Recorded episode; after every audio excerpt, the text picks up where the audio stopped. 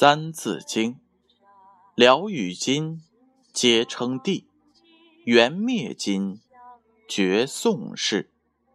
余土广，超前代。九十年，国作废。代成祖，迁燕京。十六世，至崇祯。代成祖，迁燕京。十六世，至崇祯。这句话的意思是，明成祖继位后，把国都由金陵迁到了北方的燕京。明朝共传了十六个皇帝，直到崇祯皇帝为止，明朝就灭亡了。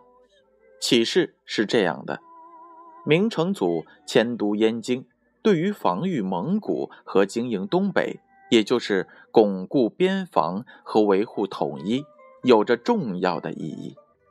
这句话还有这样一则故事：明朝的开国君主是有名的臭头皇帝朱元璋。他在小时候就处处表现出与众不同的性格来。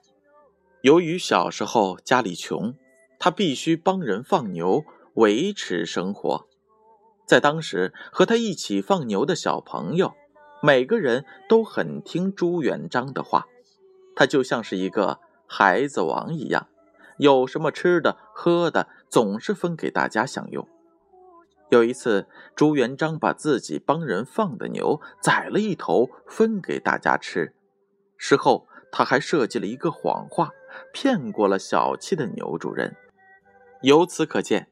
朱元璋从小就是个重义气、有机灵的孩子，可惜朱元璋因为自小穷怕了，所以当上了皇帝后，很害怕别人会嘲笑他过去的一切，久而久之，疑心病越来越重。